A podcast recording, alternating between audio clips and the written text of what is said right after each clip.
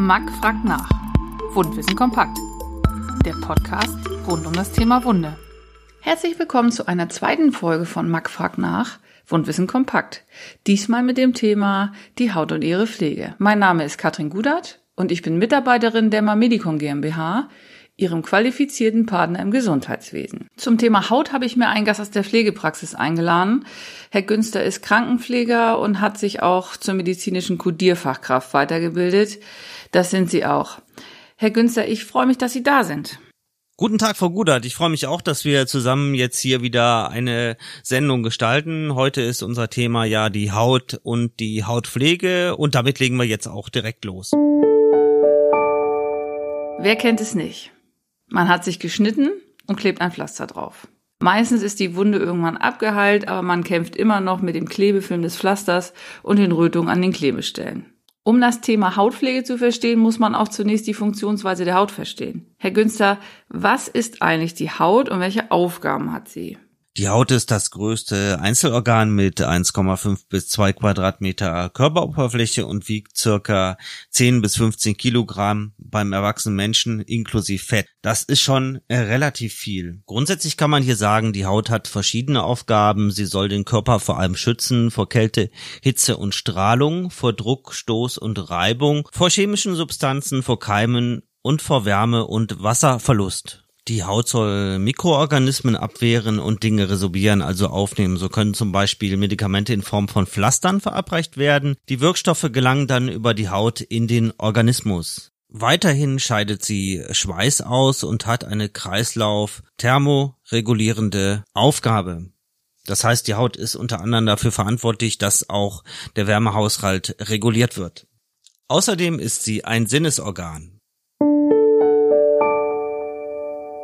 Jetzt haben Sie schon ganz viele Infos zur Haut vorgetragen. Was muss ich denn beachten, wenn der Fall eingetreten ist, dass ich eine Wunde habe? Ja, grundsätzlich kann man hier sagen, dass der Wundrand und die Wundumgebung durch Wundfeuchtigkeit, aber auch durch Körperausscheidungen wie Schweiß, Urin und Stuhl gefährdet ist. Die äh, Klebeflächen von Verbandmitteln können hier die Haut zusätzlich reizen. Hier empfehle ich eine angepasste Hautpflege, möglicherweise auch der Einsatz eines Hautschutzes. Das ergänzt hier die Wundversorgung. So unterstützen sie die Erhaltung und Wiederherstellung ihrer Hautschutzbarriere und mindern Komplikationen. Und was würden Sie vorschlagen als Maßnahme zur Hautpflege oder was können Sie empfehlen? Also empfehlenswerte Maßnahmen zur Hautpflege und zum Hautschutz sind zum einen Wasser in Ölemulsionen mit Feuchthaltefaktoren wie zum Beispiel Harnstoff. Da wäre dann das Urea, das ist mittlerweile ein gängiger Inhaltsstoff in vielen verschiedenen Hautpflegeprodukten. Das würde man dann bei trockener Haut und Pergamenthaut nehmen. Also Pergamenthaut sagt man, wenn die Haut so empfindlich ist wie Pergament. Außerdem wäre eine weitere empfehlenswerte Maßnahme der Schutz des Wundrandes vor Aufweichen. Das Aufweichen äh, nennt man in Fachkreisen Mazeration, also der Wundrand und die Wundumgebung werden durch Wundfeuchtigkeit gereizt, aufgeweicht und somit geschädigt. Hier würde man dann einen transparenten Hautschutzfilm drauf machen, dass man die Wunde und den Hautzustand im Blick hat. Viele Hautschutzpräparate sind als Spray oder Stäbchen durch den Arzt verordnungsfähig. Das gilt leider nicht für Hautpflegeprodukte, die muss man leider selber zahlen. Bei sehr trockener Haut sollte man auf Salben und Fettcremes zurückgreifen. Das wären dann die Wasser in Ölemulsionen. Sowohl Salben oder Fettcremes wie auch Lotions gibt es mit feuchtigkeitsspendenden Wirkstoffen wie Harnstoff, also Urea oder Milchsäure. Jetzt haben wir schon viel gehört. Wasser in Öl, Öl in Wasser, aber was bedeutet das jetzt eigentlich genau? Bei den verschiedenen Präparaten muss man sich mit den Inhaltsstoffen etwas vertraut machen. Eine Emulsion zum Beispiel besteht aus einer Ölphase, einer Wasserphase und einem Emulgator. Bei der Ölphase, das können sein fette Öle, mineralische Öle, Wachse oder auch Fettalkohole. Die Wasserphase bilden dann meistens Wasser oder Glycerin mit eventuell gelösten Stoffen. Der Emulgator verbindet hierbei Öl und Wasser. Wenn man über Wasser in Ölemulsionen spricht, sind das Pflegemittel, die der Haut Fett zurückgeben und sie schützen. Man benutzt sie häufig bei trocken fettarmer Haut, Nach den Auftragen entsteht auf der Haut ein sichtbarer Fettfilm. Eine Öl-in-Wasser-Emulsion hingegen lässt die Hautporen aufquellen und hat nicht die ausreichende Rückfettung für die fettarme Haut und entzieht der Haut mehr eigene Feuchtigkeit. Diese sollte man bei normal bis leicht trockener Haut verwenden. Harnstoff ist ja in aller Munde. Mittlerweile findet man ihn ja in vielen Hautpflegeprodukten. Aber wofür ist er eigentlich gut? Der Harnstoff oder auch Uria bewirkt dass der Juckreiz gelindert wird auf der Haut. Er speichert Feuchtigkeit in der Haut und lässt andere Substanzen besser in die Haut eindringen. Urea erzeugt keine Allergien und die Haut lässt auch Fette besser eindringen. Im Großen und Ganzen kann man sagen, ein bewährtes Pflegeprodukt, was auch noch den guten Nebeneffekt hat, dass die Haut dadurch auch etwas geschmeidiger wird.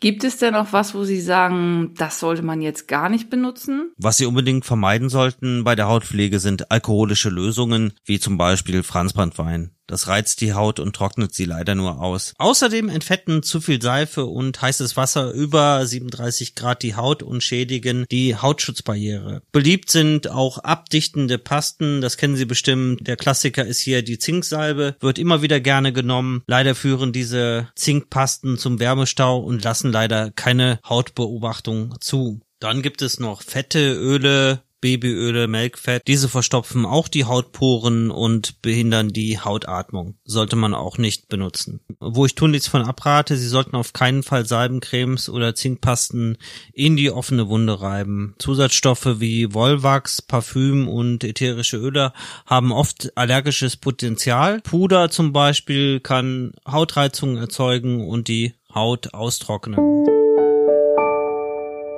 Welche Ziele und welche konkreten Maßnahmen lassen sich denn für uns auf den Alltag übertragen? Für den Alltag lässt sich hier einiges zusammenfassen. Das Ziel sollte sein, dass die intakte Hautbarriere erhalten bleibt bzw. wiederhergestellt wird. Es sollten nur Hautpflegeprodukte ohne Farb, Duft und Konservierungsstoffe genutzt werden. Die Hautpflege sollte täglich mit den auf den aktuellen Hautzustand abgestimmten Hautpflegemitteln erfolgen. Ja, ein Tipp für den Alltag. Weniger ist mehr bei der Hautpflege. Viele Menschen neigen ja dazu, sich unter der Dusche intensiv einzuschäumen mit der Seife. Das ist natürlich fürs Wohlbefinden eine gute Sache. Allerdings für den Hautschutzfilm, für die Hautbarriere ist das nichts. Hier raten wir eigentlich zu den Tipp, weniger ist mehr. Das gleiche gilt ja auch mit den Pflegeprodukten. Wir haben es in unserer Sendung hier schon mal ein bisschen erklärt erklärt, da ist auch weniger mehr für die Hautporen. Also zum Beispiel, wenn sich jetzt jemand morgens ähm, das Gesicht eincremt, da sollte man einfach nicht so viel nehmen, sondern eine, eine mittelgroße Menge und so werden die Hautporen nicht verstopft. Das ist für die Haut einfach auch besser. Vielen Dank, Herr Günzer, für die ganz interessanten Informationen. Ich hoffe, wir konnten Ihnen in Sachen Hautpflege ein bisschen weiterhelfen und wir würden uns freuen, wenn Sie beim nächsten Mal wieder dabei sind, wenn es heißt, Mack fragt nach, Wundwissen kompakt, der Podcast rund um das Thema Wunde. Mein Name ist Katrin Gudert und das ist ein Service der Mamedicon GmbH aus Bissendorf, Ihrem qualifizierten Partner im Gesundheitswesen.